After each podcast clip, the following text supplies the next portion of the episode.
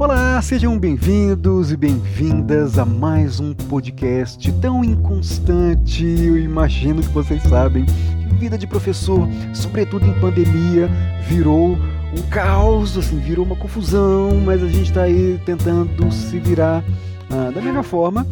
Mas é, esse podcast ele é particularmente ah, interessante porque ah, eu acabei de ver a série Dark.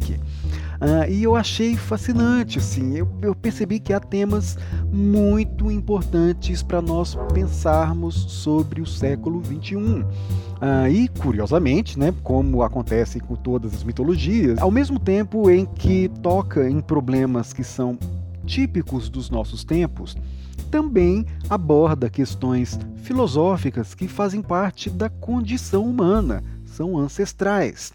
Uh, então, por isso, eu vejo que a discussão sobre essa série pode trazer algumas perguntas, não respostas, mas traz algumas perguntas que às vezes a gente se esquece de fazer, porque nós estamos aí tão imersos no, na rotina, é, no hábito, e às vezes a gente imagina que tecnologias são uh, naturais na nossa vida.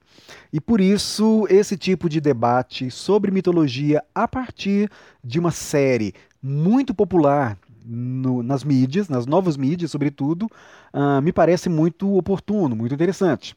Uh, Para isso, eu convidei o meu colega, o meu amigo Hertz Wendel de Camargo, professor na Universidade Federal do Paraná.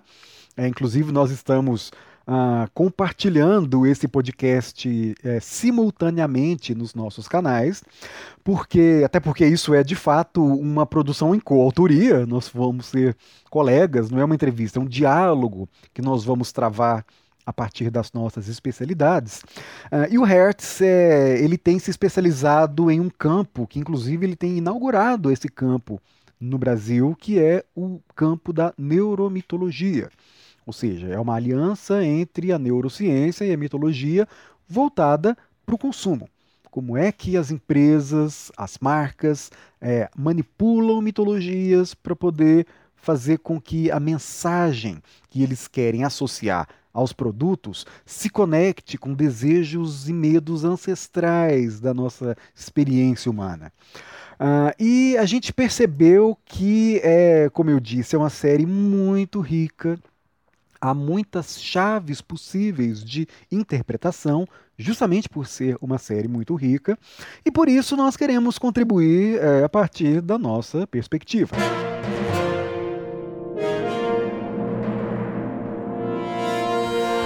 Antes, eu gostaria, é claro, de agradecer aos apoiadores e apoiadoras desse podcast e do meu canal no YouTube, porque sem essas pessoas eu não teria condições de produzir. É, e eu tenho um sonho que é conseguir produzir com mais periodicidade. Essas pessoas têm contribuído efetivamente para que eu consiga estruturar uma pequena equipe para que a gente possa produzir mais. Então, é, eu preciso agradecer, eu quero agradecer a Natália Ferreira Almeida, ao Ramon Fernandes Lourenço, ao Wesley Borges de Souza, ao Augusto César Colombo, ao Humberto e Silva Ribeiro de Lima, ao Inoue, são as pessoas que contribuem no Catarse, através da plataforma de financiamento coletivo, ou financiamento recorrente. É, e eu gostaria de agradecer também aos novos apoiadores do Clube de Canais. É, então, essas pessoas inauguraram o clube de canais e eu gostaria muito de agradecer também. Sara Felisberto, Célio Pessoa, o Inoue, mais uma vez, e o Douglas Ferrari são as, os quatro primeiros apoiadores e apoiadora ah, dessa, desse nosso clube de canais. Então sejam bem-vindos e seja bem-vinda, Sara. É, espero que a gente consiga criar uma grande comunidade para que essa produção conquiste mais periodicidade. Muito obrigado, galera, e vamos dar início ao nosso podcast.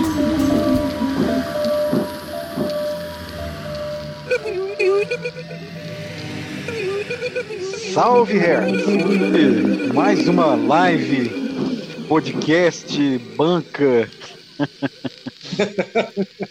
Cara, a gente essa tá virado vida... no negócio. Não, essa vida eu vou te contar. Essa história de home office, acho... agora é tudo office o tempo todo, vou te contar. é tudo office, cara. Eu, eu não, nossa, essa semana eu acho que eu fui, acho que três lives, cara, até agora e tem mais uma amanhã. Eu não sei por que, que eu aceito fazer live. Então, pois é, ainda, aí o povo ainda convida, a gente vai, arroz de festa de live, impressionante. Então, cara. Então, Mas vamos nessa. Aproveitar, porque sei lá. É, quando, quando, quando eu vejo assim, como que eu aceitei tanta live assim, cara? Não, e agora é live no Instagram, live no YouTube, no Facebook, além das é. bancas. É, vou te contar. Nossa. Mas essa é por um bom motivo, evidentemente. Inclusive já tá rolando, você tá sabendo. Sim, sim, sim. Então, e, e, o motivo, né, o convite que eu fiz dessa vez para você participar aqui desse podcast é para que a gente possa conversar, nem é uma entrevista, né, mas para trocar impressões sobre as mitologias presentes nessa série, que é realmente é muito interessante, assim, uma série fabulosa, que, na minha interpretação, conseguiu, acidentalmente ou não, uh, captar algo do espírito do tempo, inclusive o tempo dessa pandemia, né, que é uma série toda apocalíptica e tudo mais. E já avisando aqui para os ouvintes, né, que nós vamos falar spoilers da série. Então, se você não viu ainda a série, guarde aí no seu bookmark para que depois você ouça, porque a gente vai falar inevitavelmente sobre spoilers importantes da série, então já está avisado, né? Terá spoilers. Mas é, eu acho que o, a gente conversou numa banca, né, Ret, sobre a série, porque uma estudante fez lá uma, um trabalho sobre um game que tinha a ver com mitologia também. E aí eu esperei você concluir a série para a gente conversar, porque de fato é um é, é, na minha interpretação, é, é, um monumento assim a mitologias nas mídias, porque ela, os caras foram longe. É, quais foram as suas impressões assim iniciais e finais, sobretudo, né? É, dessa do Dark. O que, que você sacou?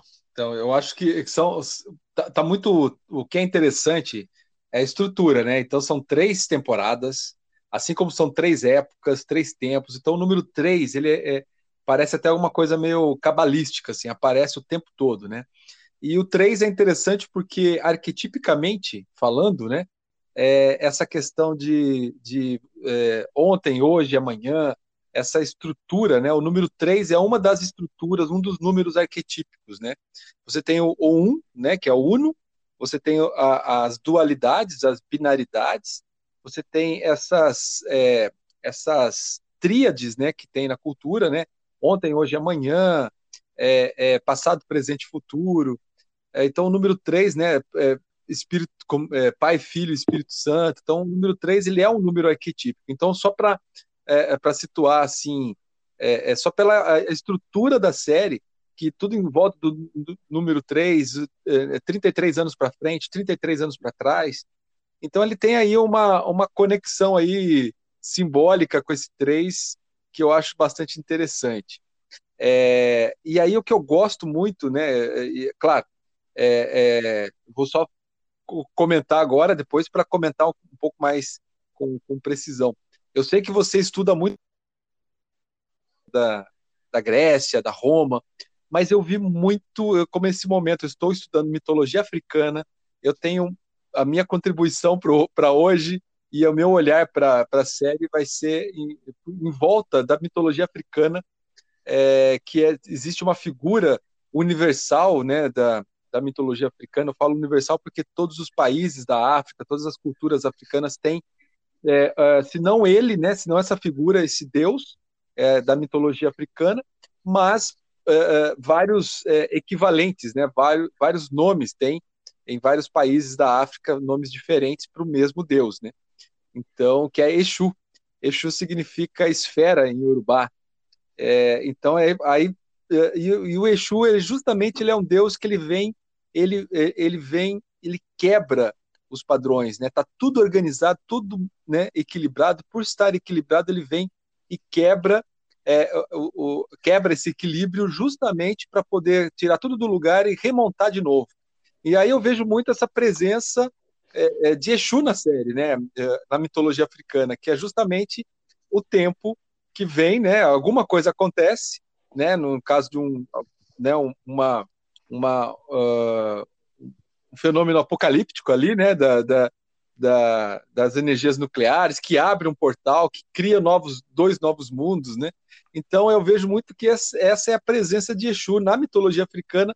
É, é, aposto que é, na ancestralidade africana isso seria altamente é, possível, né? Então no, no, nessa mitologia africana, no caso do Exu, ele, ele que vem e que quebra, ele que tira, né? É, justamente aquilo que está, ele vai, a gente sempre associa muito o Exu com o samba. Então, o samba, que tem origem africana, ele tem um compasso. É, e quando você quebra o compasso, essa quebra do compasso, né, de quatro tempos, de quatro notas musicais, é, que a gente chama de síncopa, é, enquanto a síncopa da, da música europeia, você tem aí uma questão de que ela é preenchida, né? Então você tem um vazio que é preenchido com outras notas musicais, com outros instrumentos. Na música africana, esse vazio ele é preenchido com o corpo. Por isso que na cultura africana, a música africana ela é muito visual e o corpo ele é essa dimensão visual é, da música africana. E o samba tem muito disso. Então parece muito que aquele vazio, quando você quebra é, o ritmo da música, o vazio ele é preenchido visualmente pelo corpo. E eles falam lá na África que na música africana é Exu que tem é, é, que está nessa síncopa. É Exu que é o dono do corpo. É porque ele que vem, quebra, cria o vazio para você preencher com outros movimentos. Então, é, é, a presença de Exu na cultura africana é muito forte. É, ele tem um mito bastante interessante que é, é, ele devora quando Exu nasce, ele, ele tem muita fome, muita fome. E aí Oxalá, que é o deus, né, da, é, equivalente ao deus cristão, Oxalá, ele começa a alimentar o Exu, começa a dar comida para ele, ele come, come, ele começa a comer os bichos, começa a comer as árvores, a natureza, ele devora os outros orixás, os outros deuses, ele, devolve, ele devora tudo, o universo inteiro, e depois, cheio com tudo isso, ele vomita. Ele vomita e coloca tudo de volta, no lugar com uma outra configuração. É, e por isso uh. que na mitologia africana, é, na mitologia africana, o Exu ele, ele é a essência, ele está em tudo. Por isso que dizem que Exu está em tudo. Então, Exu, que tem esse nome de esfera, então eu vejo muito ali na, na série do, do Dark, tem. Então, é Exu que quebra aquilo que estava equilibrado, cria novos mundos para as coisas né, é, é, se fazer, é, se reformularem, né? É, uma outra questão do Exu, o Exu ele, ele vive, ele mora na encruzilhada.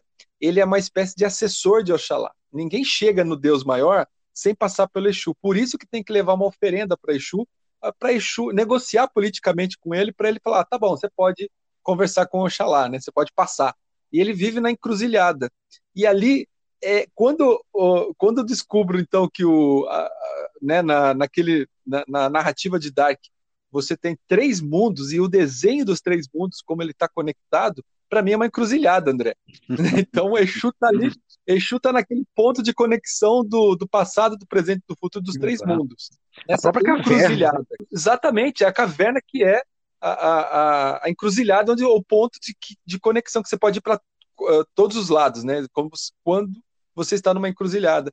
E ali, e, e, e a oferenda que as pessoas levam é a informação, é o conhecimento, são os erros que você fez no passado e tudo se repete, é aquilo que você vai fazer ainda, né? Você nem sabe que você vai errar, mas a pessoa vem do outro tempo, do outro mundo e fala: olha, você errou, você vai errar tal dia, né? E você é. e essa informação é muito é muito parecida com essa coisa do, da oferenda de Exu, né? Você dá essa oferenda para poder dar passagem para esses personagens, né? Para eles chegarem em algum lugar que eles não sabem aonde que eles querem chegar, né? E, mas, cara, é muito. Eu, eu vi muita mitologia africana na, na série Dark. Caraca, nunca imaginaria uma coisa dessa, mas talvez, e você tem plena razão, porque isso talvez até é, reafirma aquela noção do monomito. Ou seja, esses mitos uhum. eles acabam se repetindo, são universais, porque tocam em temas universais da condição humana, e é natural que eles sejam reproduzidos mais diferentes. Né? É, um ponto que eu gostei, assim, eu, eu fiquei muito fascinado pela série, porque é, acho que isso que você levantou deixa claro, né, como os mitos são polivalentes, né, e podem ser isso recuperados, né? Ou eles estão presentes nessas produções da cultura de massa, né? Isso é muito legal. É, o, um dos que mais me fascinou, e provavelmente porque é o que eu trabalho com ele, é precisamente esse mito do perigo de ultrapassar determinados limites do conhecimento.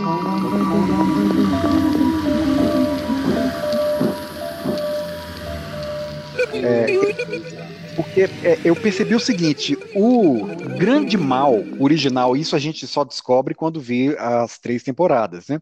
O, o mal inicial, o mal primordial, a queda do paraíso que gerou Adão e Eva, né? Que é o Adam uhum. e a Marta no final, é, foi ultrapassar os limites da ciência e querer inventar a máquina do tempo.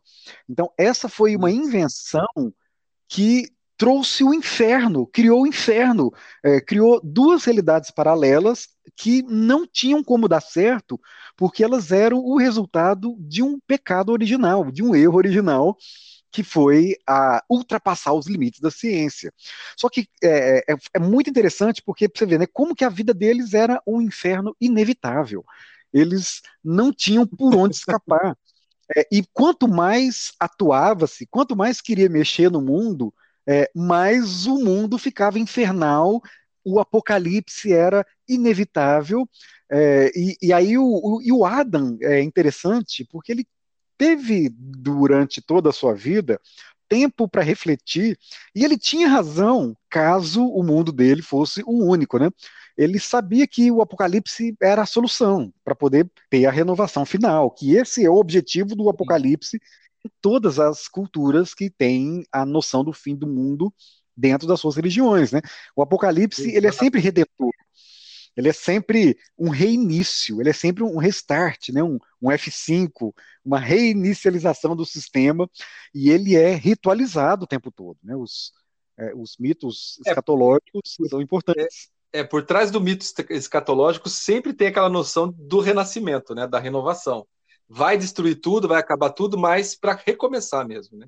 Isso, é, é um, é um mito cíclico, né? E, e, o mito final deles é trágico, porque não tem fim, ou melhor, não tem recomeço, né? É um, eles tiveram que se sacrificar os dois mundos para que o mundo original não fosse destruído, né? Eles sabiam que eles eram uma, uma cópia platônica que não deu certo, uma aberração platônica, né?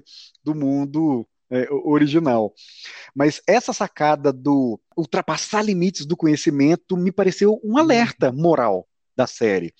Porque parece que foi isso que eles quiseram ensinar no fim. Olha, nós estamos em um ponto em que há tecnologias sendo criadas e a gente tem que prestar atenção, porque não necessariamente essas tecnologias vão nos levar a um paraíso. É, e, e, na verdade, até essa obsessão por querermos buscar um paraíso através das tecnologias é o erro original, é o erro que vai levar a, a, a que já está nos conduzindo, né, a um inferno na Terra, assim, a, a erros sucessivos. Uh, e isso é, é, muito poderoso.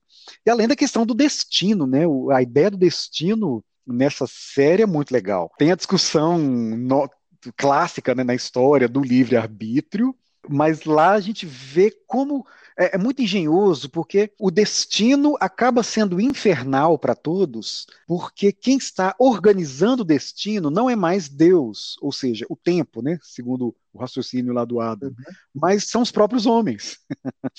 então, os homens decidiram interferir no destino, indo voltando para o passado, e isso fez com que o destino se tornasse amaldiçoado. Amaldiçoado talvez não seja a palavra certa, mas errado por condição humana, né? Não é nem errado por natureza, mas é equivocado pela própria inabilidade misturada com a prepotência humana de querer ser senhor do destino.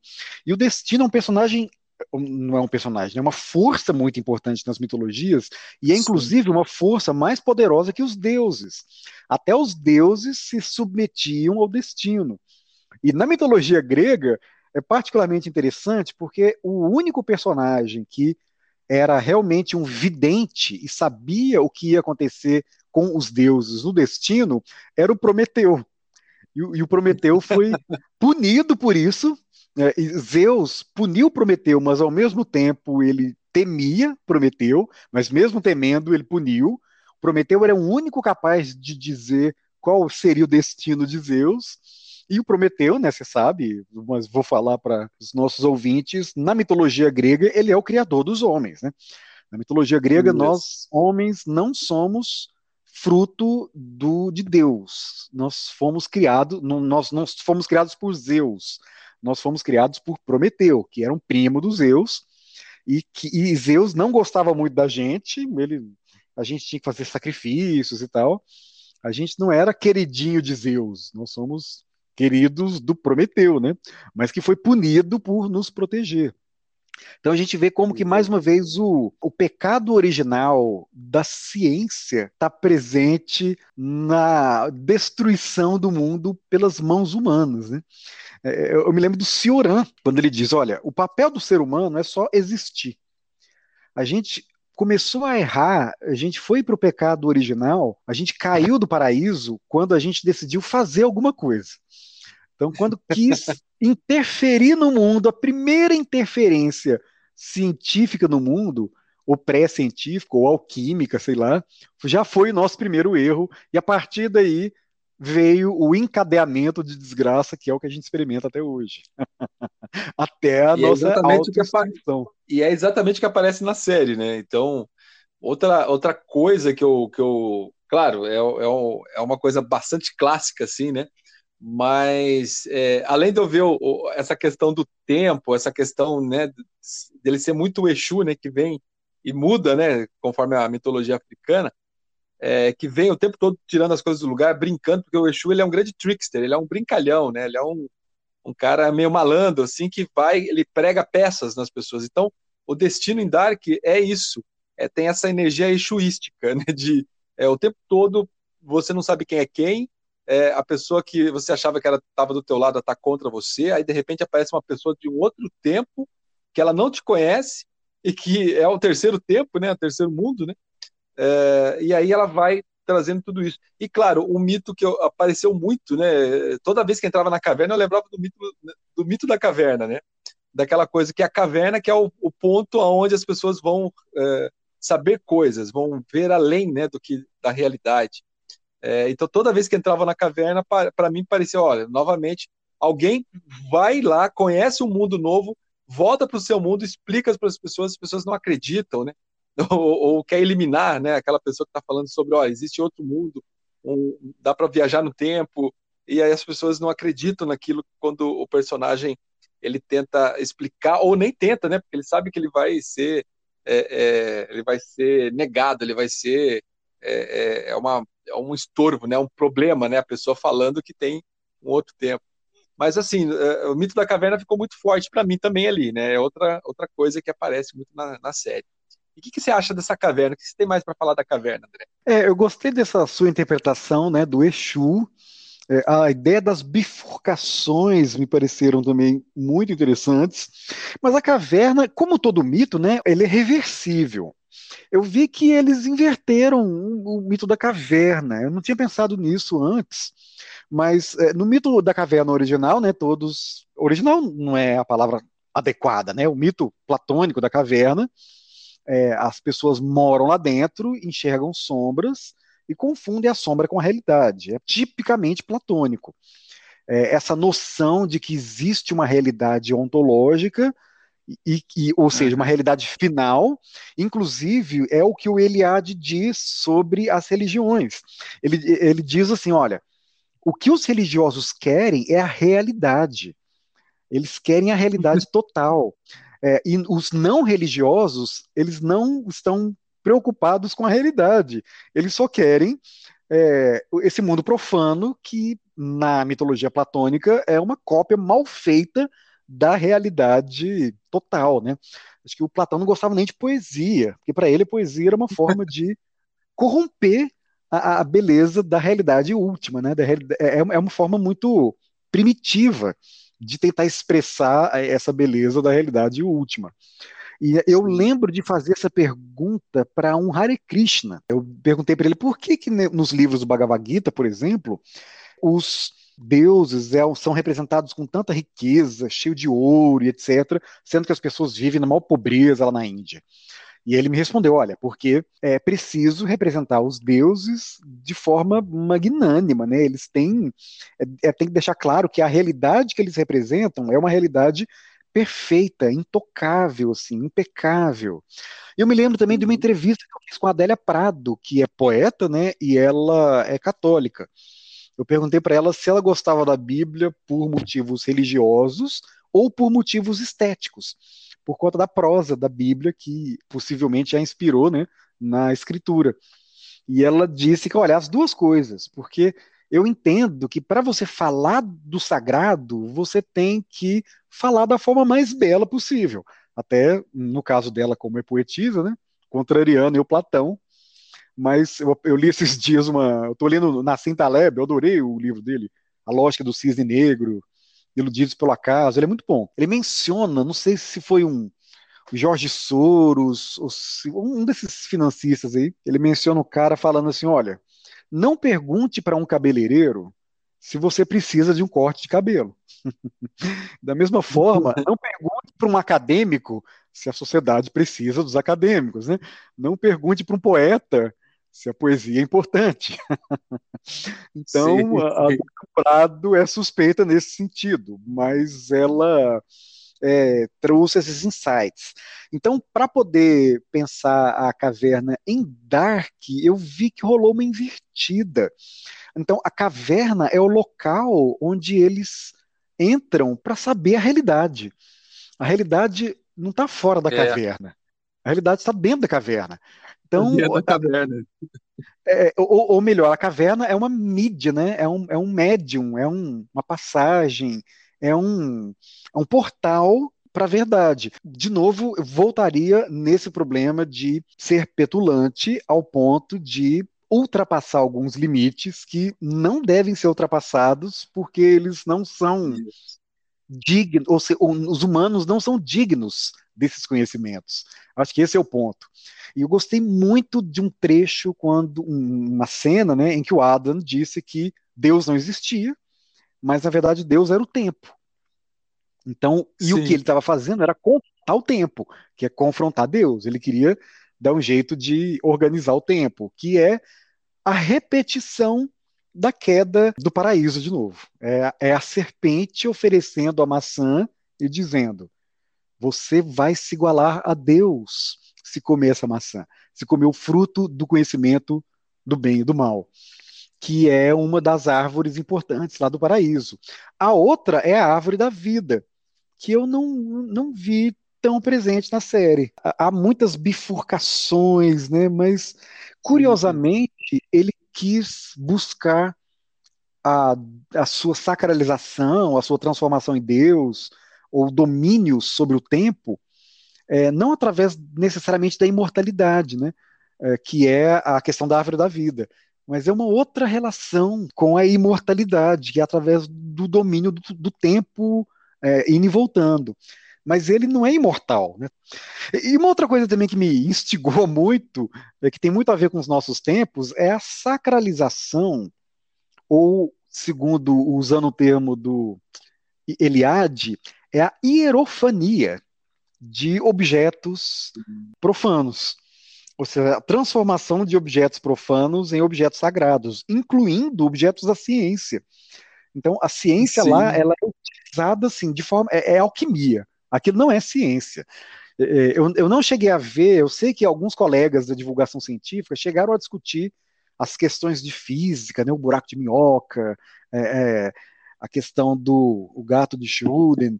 É, então, há, várias, há vários conceitos científicos que são mencionados, mas a impressão que deu foi que eles são mencionados de uma forma muito, muito livre. É, e muito mágica. A ciência está lá mais como um artefato mágico do que necessariamente uma Exato. explicação possível, lógica, para toda aquela confusão, né? O que, que, que você acha?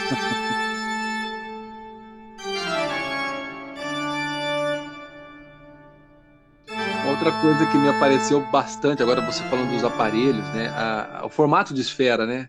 A esfera sempre foi considerada, acho que, acho que no livro do Timeu, acho que do Platão mesmo, é, ele fala da, da, da, forma geométrica que é a esfera como a, a forma mais perfeita, a mais divina, a mais é, é, a mais próximo do, do, do cosmos, dos, deuses, né?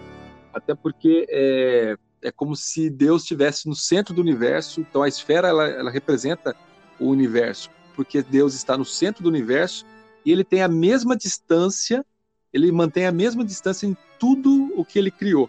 Né? Então, um grande Deus está no meio do universo, então ele consegue olhar, por isso que ele consegue estar meio que onipresente, onisciente, onipotente, né? Porque ele está no centro desse universo e para todos os lados que ele, para onde ele olha, ele está na mesma distância, né? De tudo que ele criou, né? Então, e aí o formato da esfera sempre tem naquele objeto que é bastante alquímico, né? Ele parece uma coisa de alquimia mesmo, uma coisa é, é, é, apesar de ser um objeto que faz um aparelho é, em formato esférico que faz com que as pessoas é, viajem no tempo ou entre os mundos, né? Ele tem esse formato esférico, parece uma coisa muito, poderia ser uma coisa muito mais moderna, muito mais tecnológica, do jeito que nós uhum. conhecemos em alguns filmes, né? Mas ele parece aquela coisa meio tosca, feita uh, quase manualmente, né? Não tem nada de, né, de né, uma coisa muito sofisticada, mas que funciona, né? E, e ao mesmo é. tempo me lembra muito aquela corujinha, sabe a corujinha do, da, da Fúria de, dos Titãs dos anos 70? Ela me lembrou alguma coisa assim, sabe? Aquela corujinha, parece um aparelho que tem alma, entendeu? E a Isso. esfera também, ela aparece muito em vários pontos, né? É, quando aquela energia junta tudo e forma aquela esfera que a pessoa entra e também viaja no tempo. A esfera ela, tem essa, essa, simbologia muito forte, divina, é, é sacralizada, enfim, é cheia, é, anímica, cheia de alma, cheia de, de possibilidades de abrir um portal e, o formato esférico, né? Então, que é uma, uma, uma, relação muito forte com o que é divino, o que é cósmico. Me lembrei também você falando essa essa cosmologia, como que os humanos nessa série reproduzem todos os dramas dos deuses também os deuses gregos, né?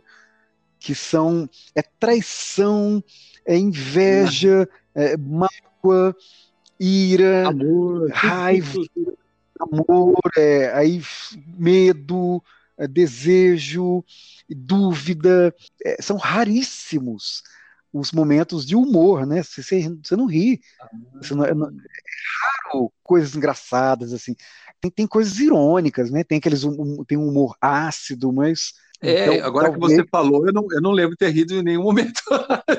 Isso, não, eles são todos assim, tem, tem, um, tem ironia, né? É, eu, eu, eu me lembrei muito, eu até brinquei com um, um aluno meu que essa série é como se fosse um Twin Peaks racionalizado. É. É um Twin Peaks alemão. Porque no Falou Twin tudo, Peaks, você assistiu Twin Peaks, né? Assisti, meu Deus. Twin Peaks é, é, é um inferno. Aquele ponto da usina, ela é, é uma nuclear. É, no Twin Peaks, é, há um, um, melhor episódio, um dos mais graficamente bonitos. É, ele sugere essa ideia de que a usina nuclear também foi o momento responsável por ultrapassar esses limites do conhecimento e desconfigurar alguma coisa na ordem da realidade. Sim. Então, é uma, é, uma, é uma repetição dessa mitologia.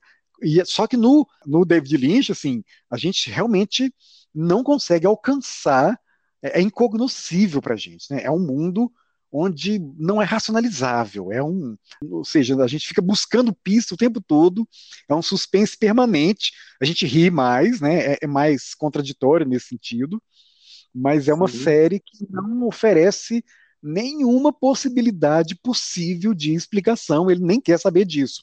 Acho que é outro, é outro nível né, de, de mergulho em uma obra de arte. Já o, o Dark é racional, é, é Kant, né? É, puro, é pura razão tentando explicar.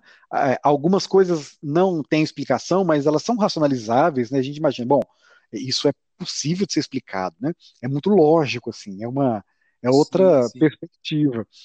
Mas essas duas mitologias eu vi que estão presentes e por isso que eu, eu acho que ela expressa muito bem o nosso zeitgeist, sabe, o espírito do tempo.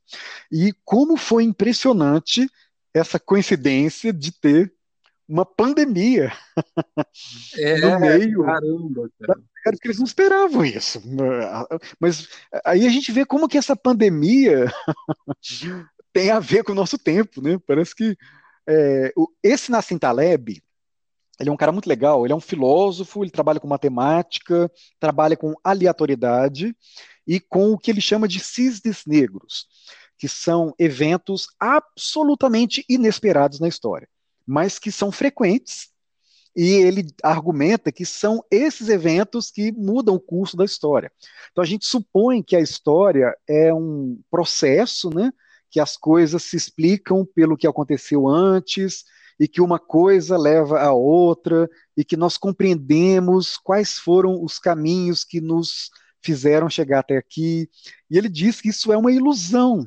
A gente só olha para trás e, em retrospectiva, a gente cria uma narrativa para nos convencer de que nós temos explicação sobre aquilo, mas uhum. ele argumenta que nós não temos nenhum controle, absolutamente nenhuma capacidade de realmente entender tudo o que aconteceu e, sobretudo, tudo o que deixou de acontecer. É, eu acho que eu mencionei isso na banca. É, ele fala, por exemplo, dos heróis, dos heróis que não nunca vão ser reconhecidos, porque eles vão fazer coisas que vão impedir algum desastre, mas pelo fato de o desastre ter sido impedido, é, ninguém vai saber que o desastre ia acontecer e ele não vai receber nenhum crédito por isso e vai morrer sem saber que ajudou a humanidade. Então é um herói muito trágico, né? muito mais trágico do que o herói que se sacrifica em nome de uma causa, como foi o caso do Jonas. Né? Ele sabia que o sacrifício dele ia fazer com que o mundo voltasse ao normal. Mas ainda assim, é, a, a, impressão que é, ela é contraditória, porque ao mesmo tempo que há esse sacrifício, eu vi que uma das personagens que foram que foi fundamental para isso usou a razão, como é uma série alemã, né? Que foi a Cláudia Piederman, né? Foi ela que descobriu essa questão da lógica dos três mundos, né? Para mim é, parece que ela é, parece que ela é, é como ela pegou essa lógica, para mim é, é, é, quando você falou assim, claro, tem o, o, o tempo é como se fosse um grande Deus, né? Mas para mim ela, ela, eu tenho a impressão que ela é o Prometeu, assim, né, da, de certa maneira, porque como ela tem o conhecimento e ela vai conversar, ela vai viajar no tempo, tem, eu acho que na primeira temporada ela é, ela é assassinada, né, um, uma das versões dela. Né? É, então, mas eu, eu, eu, vejo muito ela esse, esse papel do Prometeu, né, da pessoa que tem realmente o, e, e eu, eu tenho a impressão que ela deixou a coisa meio que fluir, sabe? Não sei porquê. Ela podia ter avisado antes, não sei, eu tenho essa impressão, mas é, parece que ela, ela quis que todo mundo aprendesse, todo mundo passasse pelo que tinha que passar milhares e milhares de vezes, né? Como ela mesmo disse. Mas eu tenho, eu tenho a impressão que ela é, se prometeu, ela que tinha esse fogo, né? Que tinha essa informação que a coisa se resolve, né? E na hora que ela entrega, parece que é, né, entrega a informação, é, parece que a, as coisas se encaixam e, as, e, a poeira assenta, toda aquela tensão, parece que finalmente né, entenderam o que está acontecendo. Então, para mim, é, parece se prometeu que entregou um, né, o, fogo aos deuses, ao, ao, ao ser humano, é, como se fosse uma é, roubando né, do, do tempo, né, é, roubando de Zeus, o fogo, dos deuses o fogo, entregando para o ser humano. E ela tem essa informação na mão, né? Então, para mim, ela, ela é meio prometeica, assim, nesse, nesse sentido. Tem razão. Ela tinha essa informação e ela vai. Mas eu tenho a impressão que ela ficou. Deixa eu ver o circo pegar fogo um pouco, depois eu vou entrar em cena. Eu tive essa impressão, posso estar errado. Mas é, ela poderia ter aparecido antes, né? Mas claro que tinha que ser na terceira temporada, né? Pois é, e tem uma cena interessante dela quando ela vai para o futuro. Ela é de 86, né? Ela vem para 2019. E aí ela entra num, numa biblioteca e tem uma tela de computador touchscreen e ela não sabe mexer com aquilo. E aí ela Isso. vai e pergunta para alguém. É uma cena aparentemente singela, mas me pareceu importante porque mostra esse espírito dela de aprender, né? Ela sempre foi muito inteligente desde criança. Todo mundo imaginava que ela seria super capaz. É, e aí, de novo, entra um, um tema é, que eu não sei se é contraditório ou se é uma rendição da série, mais uma vez, à inteligência humana. Porque se por um lado parece que a série nos ah, relembra sobre os perigos de ultrapassar limites, é, dos perigos de ser inteligente, por outro lado, ela celebra a inteligência como a força que vai resolver o problema gerado pela inteligência. Ao contrário de outras séries, pega Matrix, por exemplo. Matrix, o, no Matrix 1, quem salva é o amor, não é mais o, a inteligência, né? não é mais a perspicácia. É, é, é o amor que vai fazer com que o Neo ressuscite para depois lutar lá contra, contra o, os vírus e tudo mais.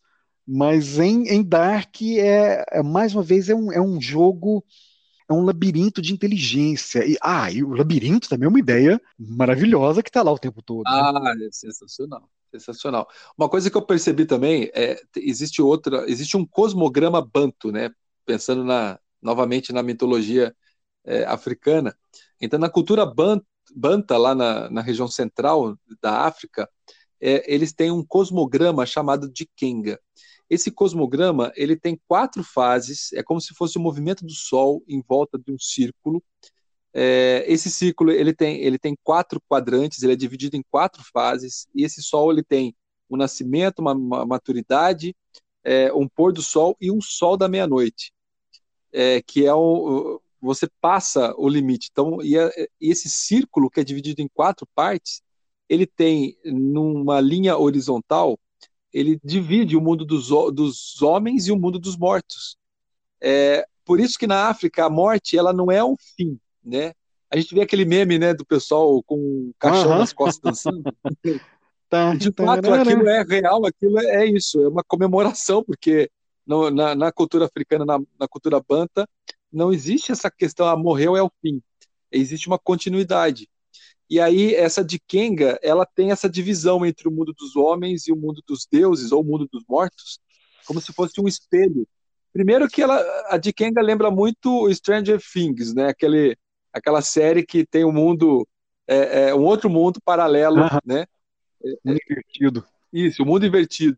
Então, e, e eu vi muito essa de Kenga, esse cosmograma banto também nessa estrutura da narrativa, é, aonde você tem três tempos, você tem três fases, uma quarta fase seria a intersecção entre esses mundos, né?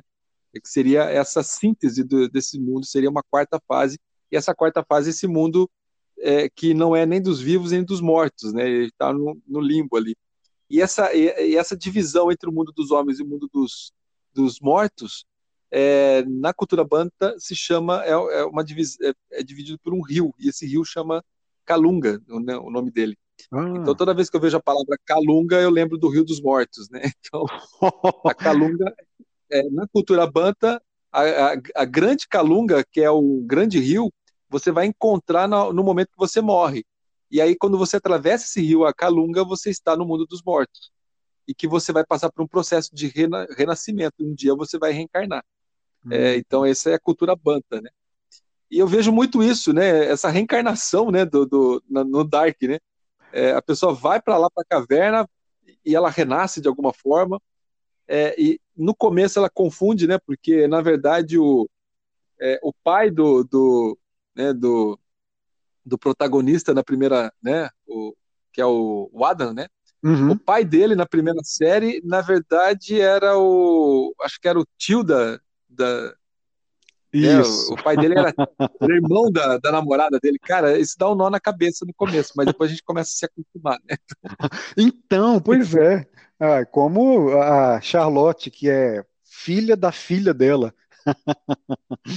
É, rapaz do céu, né? Então, aí na terceira temporada parece um, um dos paradoxos é. que eu adorei, que tem a ver de novo com esse conhecimento, foi do próprio autor do livro que gerou a máquina do tempo. É, ele só ficou sabendo do livro dele porque alguém veio do futuro com o livro dele. Então, ele, Olha. ele não escreveu o livro no fim das contas. Ele copiou aquilo que ele tinha escrito porque alguém trouxe o livro dele do futuro. Então ele, ele, diz, ele chegou a dizer: Olha, eu me sinto uma fraude, porque, na verdade, é, não fui eu que escrevi isso, mas foi. E, afinal, o livro estava lá. Então, é, é um autoplágio. É, nossa, esse é o supra-sumo do autoplágio. É, é um autoplágio quântico, sei se lá. Não engano, se não me engano, foi a Cláudia que entregou para ele, não foi? Isso, exatamente, exatamente. Então, tá vendo? É, é, é, o cara é autor sem saber que é autor e foi. É um paradoxo, é, um dos mais interessantes, assim. Eu, eu, eu só achei fabuloso. E claro, a questão das, do cara que é a moça que é filha de si mesmo, filha da própria filha e tal, gera um looping infernal aí. E aí que entra é, é uma, um outro tema mítico que para mim foi muito legal nessa série foi, é o labirinto. Porque, e o labirinto ele é importante porque tem toda a história, né? É, o rei, é, Minos, inclusive, que foi é, para a guerra, aí, bom, é uma longa história, mas o fato é que ele construiu, mandou Dédalo, que é o grande cientista da mitologia grega, é, o mesmo que depois construiu as asas para o Ícaro, ele, o Dédalo foi encarregado de construir uma prisão onde fosse impossível escapar, onde o monstro Minotauro, que, que era um filho bastardo da esposa desse rei, uh, fosse preso para sempre. E aí havia a, a maldição lá, né, da, de, de Tebas, que tinha que levar as pessoas para serem sacrificadas para o Minotauro, né, de tantos sete, sete anos. É, e até que o, o, herói acabou conseguindo, graças ao fio de Ariadne, Ariadne, que era a filha do Minos, que é outro, é outro tema importante nessa série. É, o, o, o, herói, oh, gente, eu tava na ponta da língua que o herói é o Teseu, acho que é o Teseu, é, foi ele que foi encarregado. Para, é, há divergências nas mitologias, né? mas parece que ele foi sorteado Isso entre um dos jovens que deveriam ser sacrificados. A Ariadne quis ajudá-lo a sair do labirinto. E o labirinto é uma prisão muito interessante porque ela é aberta. Não é uma prisão com é. portas, mas é uma prisão aberta, mas impossível de sair. É muito engenhoso, né? A, a imaginação que fabulou o labirinto. É, mas aí o fio de Ariadne fez com que ele conseguisse entrar no labirinto e matar esse minotauro. É, então, o, o, a ideia do labirinto como uma prisão aberta, engendrada pela inteligência humana, para poder aprisionar uh, um monstro, uma aberração, um, um resultado bastardo né, de uma relação é, animalesca, assim, é, além de ser bastardo, é uma zoofilia, coisas de mitologia Isso. grega ou Bíblia não é leitura para criança, né? Impressionante, é só desgraceira, sangue, traição, é, é, pai, é, nossa, é confusão danada. Mas é, essa essa metáfora do labirinto me pareceu muito apropriada, muito bem feita, porque o labirinto é o tempo é, é. para o Dark. E aí o tempo a gente viu que ele se tornou labiríntico por causa da interferência humana. É, ele, ele era um tempo linear até o ser humano. Quer dizer, não é que era, era linear, né? Ele era é, de competência dos deuses, de competência do, do, das esferas superiores. Mas quando o ser humano se aventurou ou teve a petulância de interferir no tempo, ele se tornou imediatamente labiríntico é, girando esses paradoxos, girando. E, e outra, e, e, o que é fantástico, né? É, é aí o Adam, querendo se colocar como Deus, começou a organizar aquela sociedade para fazer com que as coisas seguissem o seu destino. Então, é, eles interferiam né, no destino para não permitir que as coisas fossem diferentes. Então, ele realmente quis assumir o papel de Deus, é, mas isso ele todos se convenceram, ficou claro que só prejudicava, né? Então ele passou a, e, é. e uma outra coisa que é interessante, é, não há um vilão, né? A gente acha não, não tem. É, primeiro a gente achava que, que o Noah era um vilão, mas depois nós vimos que não. Parecia que o Adam era vilão, mas também não. Então não há ninguém bom, ninguém mal. O próprio Jonas, né, a gente vê que aparentemente ele tem um bom coração, mas aos poucos ele se transforma numa criatura literalmente monstruosa, né, um, deformado assim. E a gente fica a série inteira sem saber se ele é bom, se é mal, se uh, você vê aquela organização, ela tem todas as características de uma organização maléfica que mata em nome de uma causa, mas no fim das contas, você vê, né, todos são humanos e são cretinos Sim. divinos ao mesmo tempo. É, então tem essa, eu acho que essa, o sucesso da série se dá também nisso, né, André? De você não tem um personagem que ele é, ele é muito longe do público que está assistindo. Ele é muito hum. distante. Então existe aí um, uh, uh, narcisicamente falando, né, o, o, reflexo de cada personagem do, do, do público-alvo, né, do, de quem está assistindo, das pessoas que são que estão dando audiência para a série. Porque eu acho que isso traz uma humanidade para cada personagem, traz uma realidade, está muito mais próximo do público, né? Não fica aquela coisa muito, exatamente muito distante quando a pessoa é um, é herói, né? É, ele é tão heróico que é irreal. Isso, Não, as é. pessoas é. são muito, muito parecidas com qualquer pessoa que está do teu lado ali.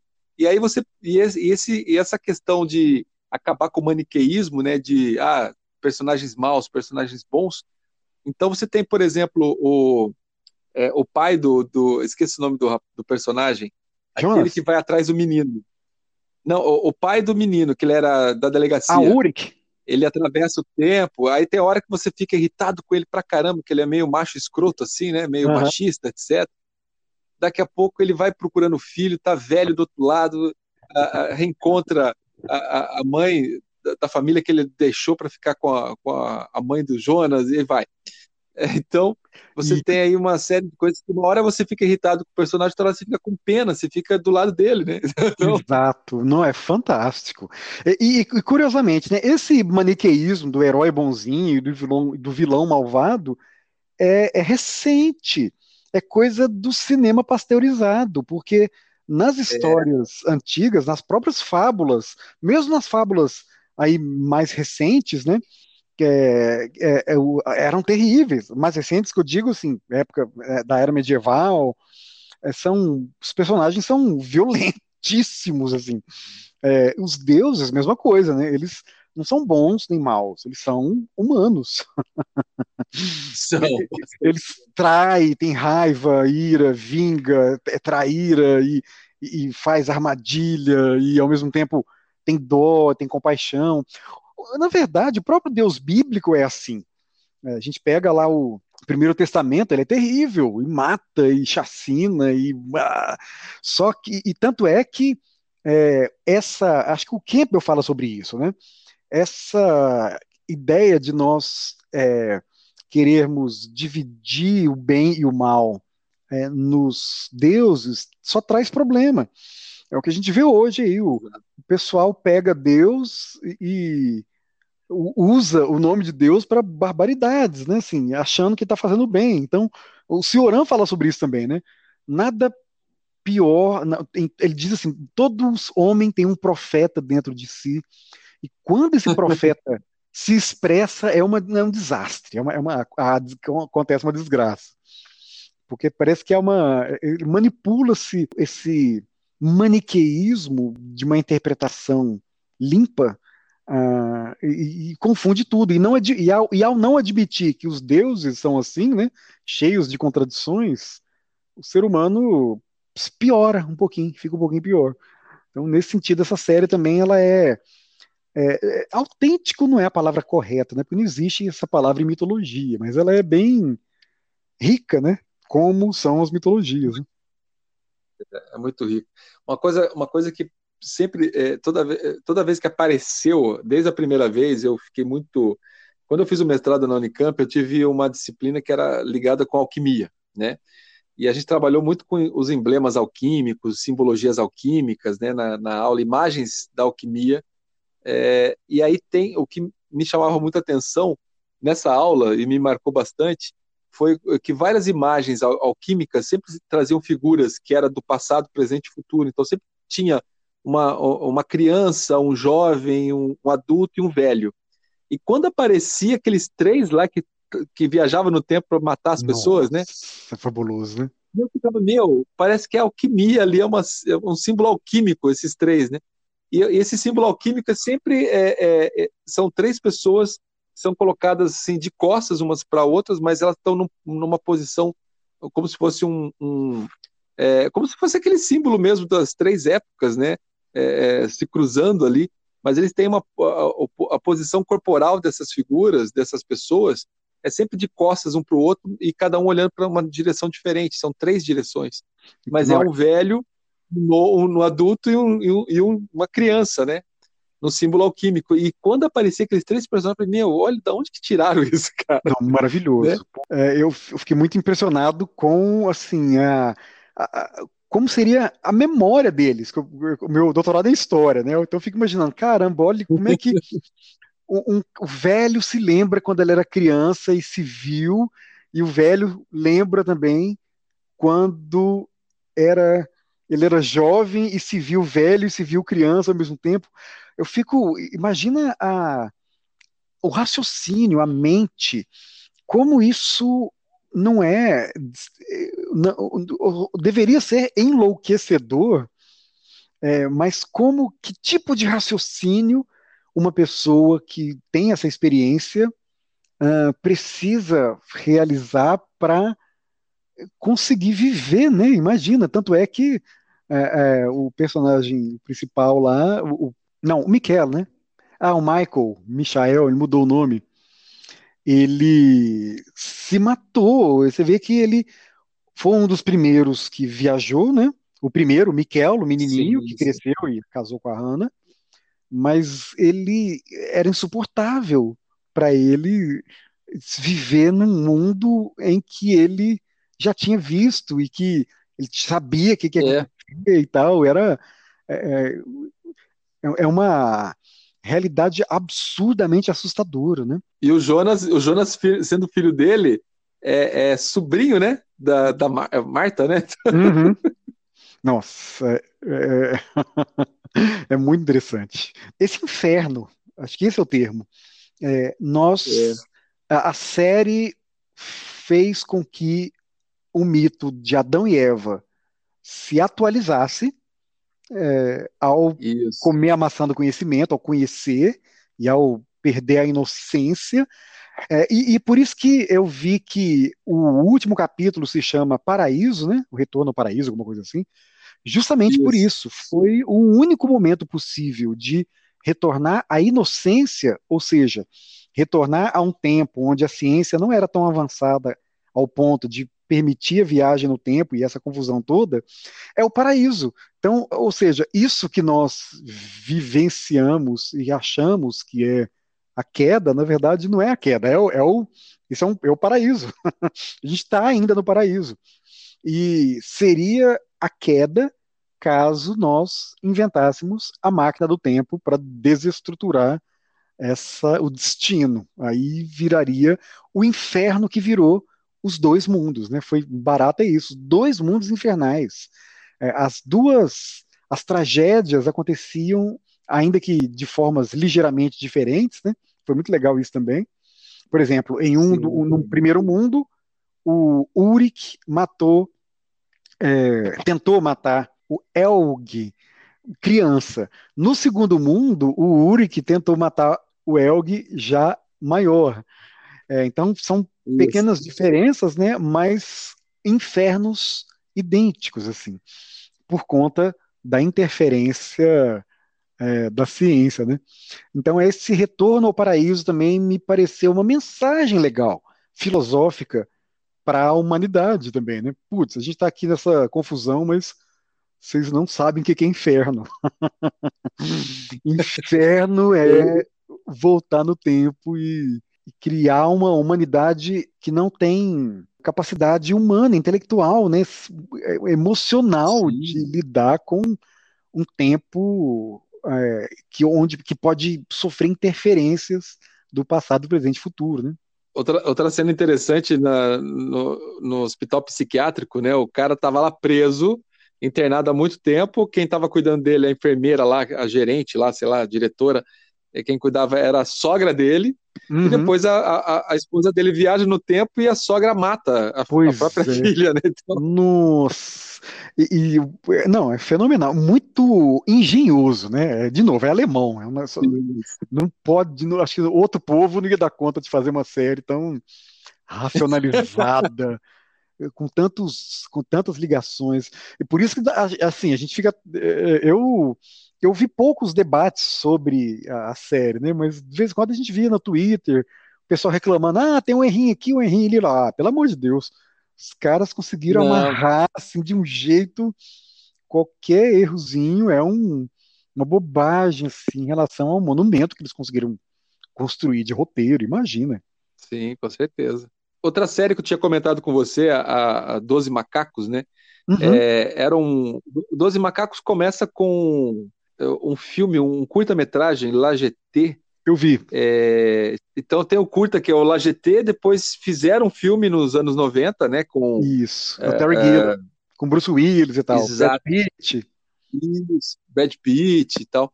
E depois a Netflix também teve uma versão, Os Doze Macacos, como série. A primeira temporada é que vale a pena assistir, mas depois, a partir da segunda, já fica aquela coisa meio. Já teve várias e várias é, é temporadas. Mas a primeira temporada é muito interessante também, porque é, é, sempre a questão da viagem no tempo, André, é um negócio que tem, tem muito disso. Agora que você comentou, tem muito disso, de brincar com a ciência e depois é, é, se queimar, né? Então, pois é, é um, é né, muito permanente, né? Ser expulso do paraíso, né? Isso, é, é um, nossa, como isso é, é, isso é presente, né? Há um fascínio e um terror que são simultâneos, né? É, às vezes o, o, próprio fascínio é terrível também. Uai, hoje eu acordei, sei lá, 5 horas da manhã, meu horário tá tudo bugado.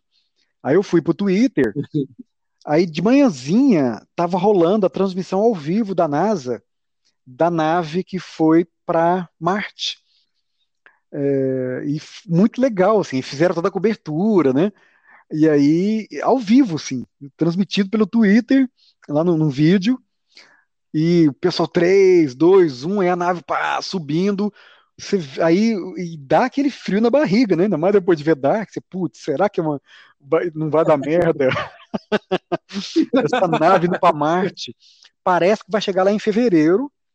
É, e aí, assim, é muito legal a, a, o cara falando: olha, isso vocês não têm ideia quanto dinheiro nós investimos, não é só grana, assim, milhares de pessoas trabalhando nesse projeto e hoje é o grande dia que a gente vai mandar uma nave para Marte, imagina. e aí a nave vai, ele, ele vai narrando passo a passo, né? Ah, tudo certo, entrou nessa inclinação, de acordo com o previsto, agora liberou essa cápsula de acordo com o previsto, e aí a, a, a, a várias câmeras, né? Aí a nave vai se distanciando devagar e tal, mas é assim, cinco minutos já está fora da Terra é muito impressionante o, o engenho humano, né? E como essas Isso. aventuras de. Você vê, né? Que é uma aventura tosca, né? E ali em Marte, o universo monstruoso, Marte, é. ali. Mas parece que a gente já fica com esse alerta das mitologias sobre hum, até onde é uma boa ideia aprender, né? É verdade. E aí eu, eu tô lembrando de um outro filme que trabalhou com essa questão de voltar no tempo, que, né? É, eu acho que teve cinco edições o filme. É, começou em 68, Planeta dos Macacos, ah, de 68. Uhum. E aí é mais ou menos isso, né? O primeiro filme, ok, né? Foi um sucesso, etc. A partir dos, dos próximos, teve algum momento que é, é, o, o Cornélio e a Zira, que eram cientistas macacos, né? Do, do futuro do planeta, né? Depois a gente descobre que era o, o nosso futuro. Uhum. É, eles voltam no tempo e voltam para Nova York e aí eles têm um filho, né? Naquele tempo, que é o César, que é o César que vai ah. abrir a revolução do Planeta dos Macacos no, no, no, quinto filme, se não me engano. Eu não vi esses, esses anteriores. Olha só. Não, teve cinco filmes. Depois o, o, primeiro foi muito bem feito, né? Mas é, teve mais quatro depois, né? E no último filme, que é a Revolução do Planeta dos Macacos, que é o César, que era filho do Cornélio e da Zira nos filmes anteriores, que voltou, né? Do, do futuro, né? Veio para Nova York e o filho deles que vai criar a revolução que faz com que o, o é o momento que o, o, planeta é tomado pelos macacos, né? Uhum. Mas é novamente a viagem no tempo e a questão, né? Da tecnologia novamente. Então, realmente, é, essa temática ela é muito frequente. Muito, na ficção científica, né? Ela é muito, muito importante. É, é, sobre viagem no tempo, tem um filme tcheco da década de 60, 69, se eu não me engano, chama-se Eu Matei Einstein, Cavalheiros.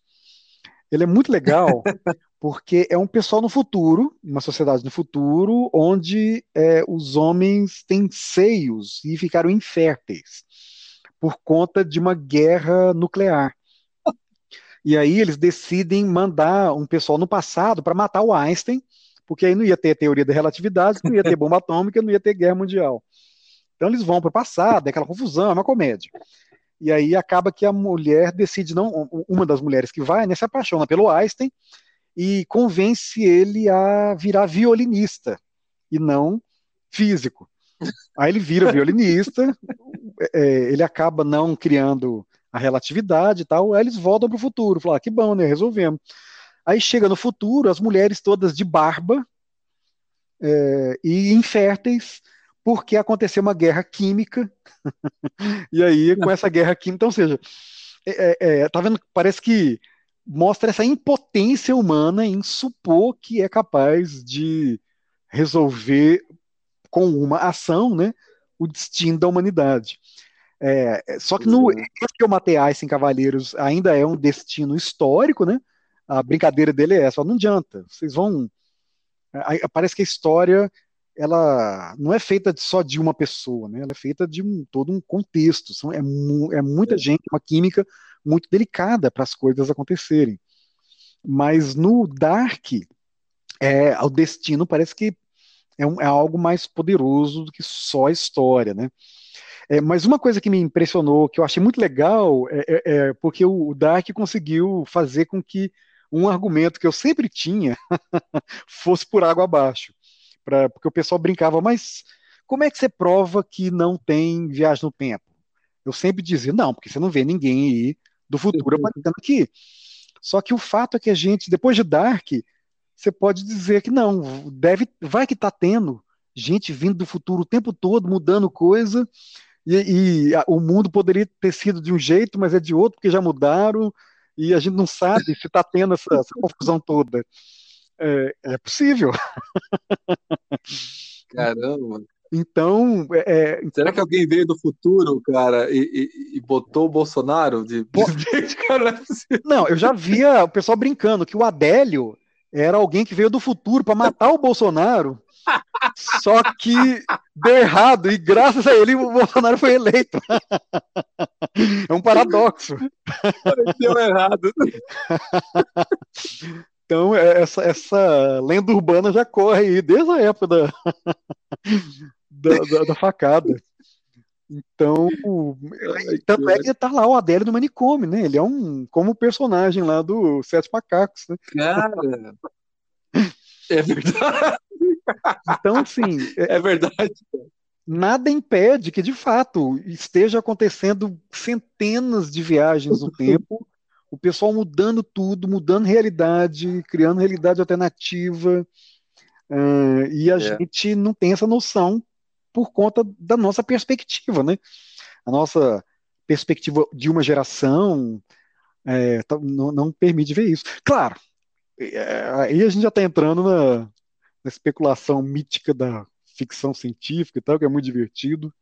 Acho que no campo da ficção científica não deixa de ser divertido especular. Bom, muito bem, é isso. Espero que vocês tenham gostado dessa discussão. É uma série, como eu mencionei várias vezes, muito interessante. Há muitos elementos de mitologia para nós interpretarmos as mensagens possíveis, não necessariamente a serem formuladas pelos realizadores, mas a serem refletidas por nós, enquanto espectadores que gostamos desses conteúdos das indústrias culturais não só para nos distrairmos, mas também para refletir sobre questões fundamentais da existência humana. Afinal, esse é um dos papéis mais nobres, mais interessantes das artes. Eu agradeço mais uma vez aos apoiadores. E caso você queira apoiar o nosso podcast, apoiar o nosso canal, acesse www.catarse.me barra Azevedo da Fonseca. É, lá tem todas as informações, você vai ver que é um apoio essencial para que a gente possa continuar levando esse debate acadêmico para a Podosfera, para o YouTube e para as redes sociais. É isso, valeu!